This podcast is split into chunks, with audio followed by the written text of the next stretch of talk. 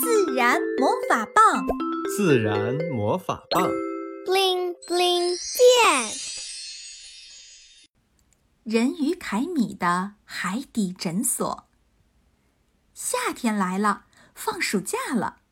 今天天气特别热，维特、赛弗和小精灵围坐在桌前，吃着冰镇西瓜。好想去海边玩呢，赛弗感叹道。嗯，游泳、滑沙、打水仗。维特一边擦掉嘴角的西瓜汁，一边附和着。海边，小精灵歪着头，若有所思。我正好有个朋友住在海里，听说他最近特别忙，刚好需要帮手。不知道你们有没有兴趣呢？有，维特和赛弗异口同声地回答。两人一边欢呼，一边跑进房间。不一会儿，他们就换好了泳衣，满脸期待地看着小精灵。我们出发吧！自然魔法棒，布灵布灵变！一转眼，他们就来到了一艘小船上。小精灵拿着三个宇航员头盔似的东西说：“戴上这个，你们就可以像鱼儿一样在海里自由地呼吸了。”维特从船上探头往海里看，哇，海水好清澈呀！在阳光的照射下，整片海看上去就像一块蓝色的透明果冻。透过果冻，还能看见海底游来游去的小鱼呢。小精灵牵着维特和赛弗的手说：“准备好喽，倒数三声，一起往海里跳。”维特觉得自己的心都提到了嗓子眼儿。三、二、一。当维特再次睁开眼睛的时候，他感觉到自己来到了另外一个世界。眼前是一座五光十色的海底花园，海底长满了五颜六色、千姿百态的珊瑚，有的像鹿角，有的像树枝。有的像一把巨大的扇子，还有的像一片连绵的蘑菇。红的、黄的、绿的、紫的、白的珊瑚错落有致，一丛丛、一簇簇，真是美丽极了。色彩鲜艳的小鱼，像陆地的蝴蝶和蜜蜂一样，三五成群地穿梭在海底花园中。它们顺着河流一直向前游，美景像画卷般缓缓展开。维克真希望自己有八只眼睛，这样就可以把所有的美景尽收眼底。咦，那是什么？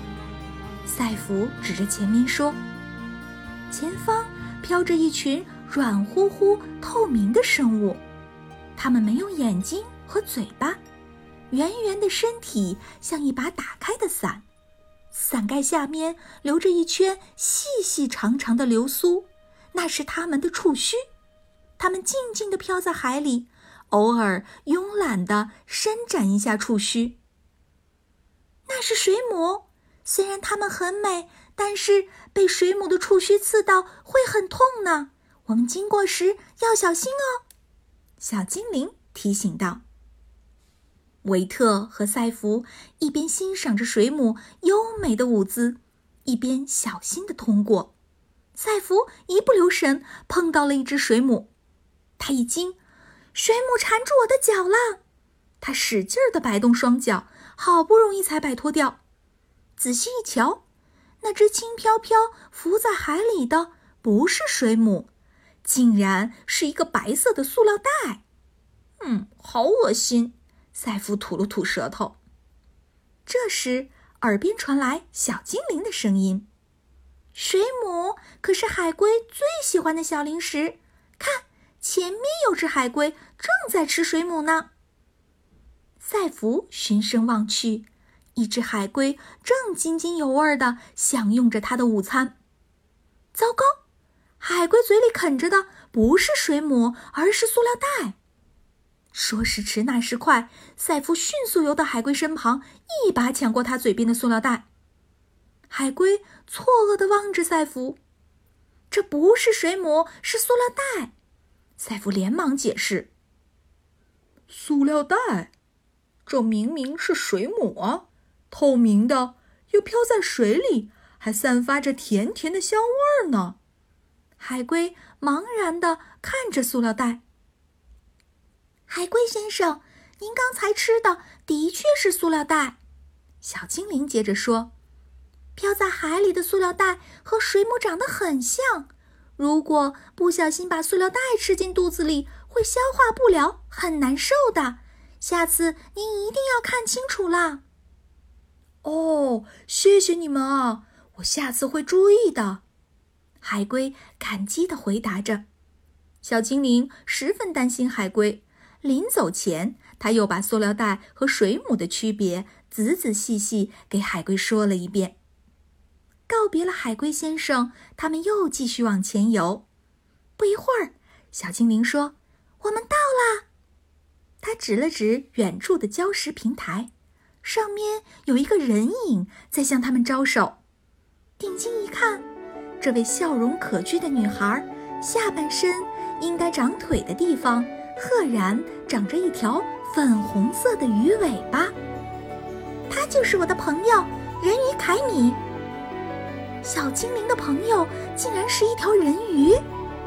接下来，维特和赛弗会有怎样的冒险呢？